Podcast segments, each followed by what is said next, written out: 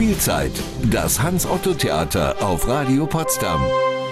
Es ist soweit, wir sind virtuell im Hans-Otto-Theater, aber der Vorhang, der bleibt erstmal unten und wir schauen uns zuerst im Hintergrund um. Und da wir hier bei Radio Potsdam alle nicht vom Theaterfach sind, brauche ich dazu jemanden, der uns an die Hand nimmt. Und da habe ich Glück, denn hier ist eine junge Frau zu Gast, die sich am besten mal selbst kurz vorstellt. Also mein Name ist Anna-Michelle Hercher und ich bin hier Regieassistentin. Mit Regisseurinnen und Regisseuren haben wir ja schon einige Male gesprochen, aber Sie sind die erste Regieassistentin. Was macht man denn da? Ja, was macht man nicht als Regieassistentin? Das ist, glaube ich, eher die Frage. Also ich sage immer, wir sind das Bindeglied zwischen Kunst und Technik.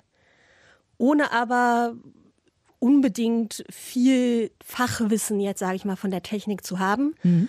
sondern wir versuchen zu sehen, was stellt sich die Regisseurin oder der Regisseur vor und wenn es technische Wünsche gibt, wie vermittelt man diese an die einzelnen Gewerke, dass sie im Sinne der Kunst umgesetzt werden können. Und da passiert es doch bestimmt auch mal, dass die Meldung kommt, auf diese Weise können wir das nicht machen und dann müssen Sie das an die Regie quasi melden? Richtig. Und dann muss man schauen, entweder man findet künstlerisch eine andere Lösung oder das erste Nein vielleicht nicht immer akzeptieren von den mhm. Gewerken, sondern vielleicht dann auch noch mal selber überlegen, was wäre denn, wenn man es anders löst.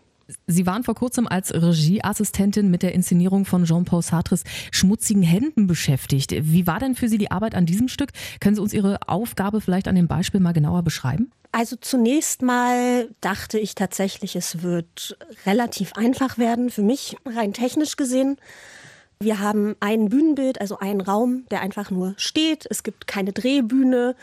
Es gibt genau drei Bühnenelemente, also zwei Stühle und einen Tisch. Diese werden immer verschoben, das ist aber einfach zu überblicken. Es haben sich dann für mich relativ viele Herausforderungen doch gestellt. Es waren viel mehr Requisiten, als ich erwartet habe. Da habe ich sehr viel äh, mit Robin Struhl, der die Requisite bei dem Stück gemacht hat, zusammengearbeitet. Es kamen ständig Dinge dazu. Es wurden Dinge verschoben. Es haben sich Positionen verändert. Wir hatten zum Beispiel eine Zuckerglasflasche, die in einer Szene dem Hauptdarsteller über den Kopf gezogen wird. Das ist auch alles extreme Organisation. Wann mhm. stellt man die Flasche da wirklich hin? Wo wird diese Flasche an welchem Punkt der Bühne auf dem Kopf zerdeppert, weil die Scherben dürfen an bestimmten Stellen nicht liegen. Klar, man kann sich da nicht verletzen, weil es Zuckerglas ist, aber trotzdem muss man damit entsprechend umgehen. Genau solche Dinge gab es dort zu beachten.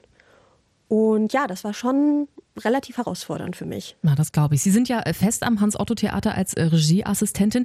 Wie ist das, wenn Sie einer Produktion, einem Stück zugeteilt werden? Gibt es da Momente, wo Sie sagen, oh toll, da habe ich große Lust drauf? Oder vielleicht auch mal Augenrollen, weil es ein Stück ist, das Sie vielleicht nicht so interessant finden? Ja, hat man immer mal wieder. also sowohl, dass man sich äh, freut, wenn man einer Produktion zugeteilt wurde, weil man sagt, ja, das wollte man schon immer mal machen. Und Stücke, wo man sagt, muss ich jetzt nicht haben. Äh, ich hatte es aber auch schon oft, dass ich bei einem Stück, wo ich dachte, ähm, Thema interessiert mich jetzt nicht so, muss ich nicht haben, dass das eine tolle Arbeit geworden ist, zum Beispiel. Und ich dann am Ende froh war, da zu sein. Ähm, andersrum gab es nicht. Also wenn ich mich darauf gefreut habe, war es in der Regel auch immer, dass es dann auch eine schöne Arbeit war, weil ich zum Beispiel die Regisseurin schon kannte oder weil ich wusste, das ist ein tolles Team. So. Also jetzt zum Beispiel in der letzten Spielzeit hatten wir Amadeus, wo ich die Regieassistenz hatte. Und da habe ich mich sehr gefreut, dass mir das zugeteilt wurde. Das wollte ich unbedingt machen und der Wunsch wurde mir erfüllt. Und ähm, es hat sich auch bewahrheitet. Also ich hatte da eine sehr gute, intensive und lernreiche Zeit vor allem. Sehr schön, das sagt Anna Hercher, Regieassistentin am Hans-Otto-Theater Potsdam. Gesprochen haben wir über ihre vielseitige Arbeit hinter den Kulissen und ich sage merci fürs Gespräch. Merci. gleich kommt ein weiterer Gast, die Trägerin des Potsdamer Theaterpreises, Nadine Nollau, ist gleich im Studio und redet mit uns über das neue Stück Stolz und Vorurteil oder so. Spielzeit, das Hans-Otto-Theater auf Radio Potsdam.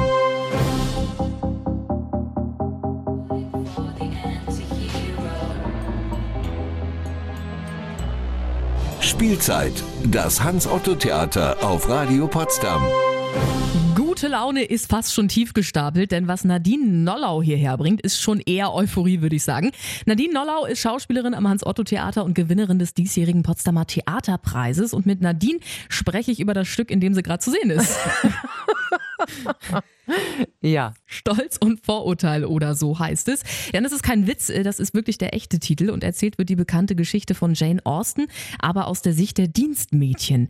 Stolz und Vorurteil spielt ja im ausgehenden 19. Jahrhundert in England im Haushalt der Familie Bennet. Da gibt's äh, fünf Töchter, die unter die Haube oder an den Mann gebracht werden sollen. Frau Nollau, äh, sind, Sie sind Dienstmädchen dort bei den Bennets. Was für ein Haushalt ist denn das und welche Arbeit machen Sie da?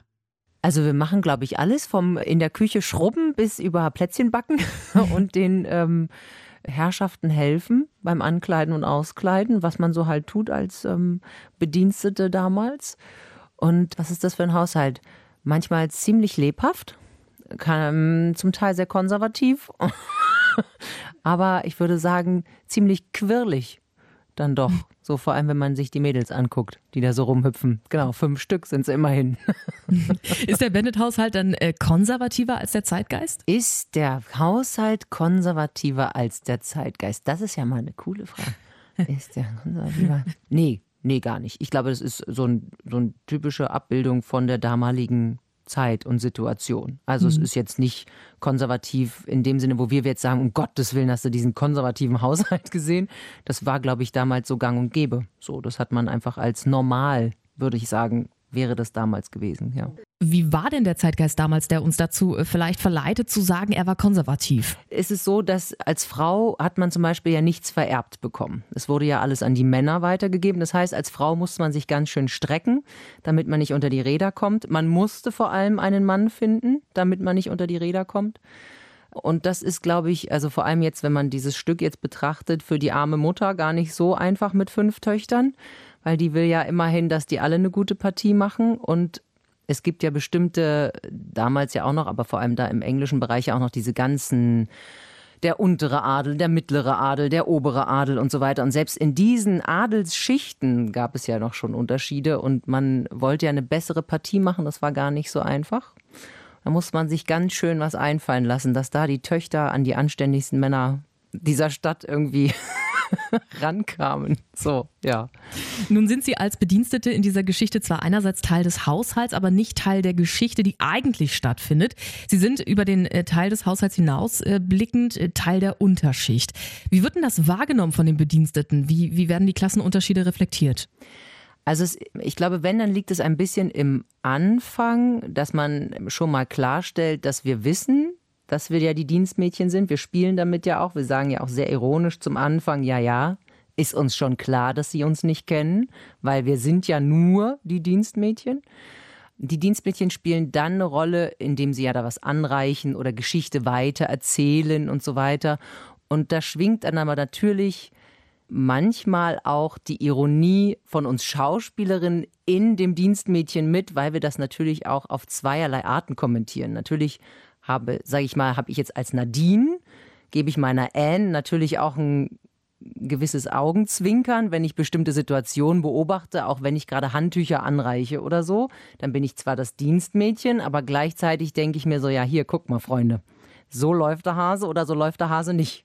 Wir wissen auch, wo unsere Position ist und aus diesem Wissen heraus ist es auch, das, äh, ne, was ja auch gerade gesagt wurde, ist mhm. es auch ganz schön, es nur beobachten zu können mhm. und nicht sozusagen Teil dieses Marktes zu sein, quasi so. Also man darf mal durchs Schlüsselloch gucken und sieht sich dieses ganze Chaos an und weiß aber, okay, ich gehe dann jetzt in die Küche, weil ich muss mich jetzt nicht darum kümmern, dass ich hier den schönsten Lippenstift aufgetragen habe. So, ja, definitiv. Stolz und Vorurteil oder so äh, bietet für jede der Schauspielerinnen ja eine ganz große Rollenvarianz. Jede ist da in mehreren Rollen zu sehen.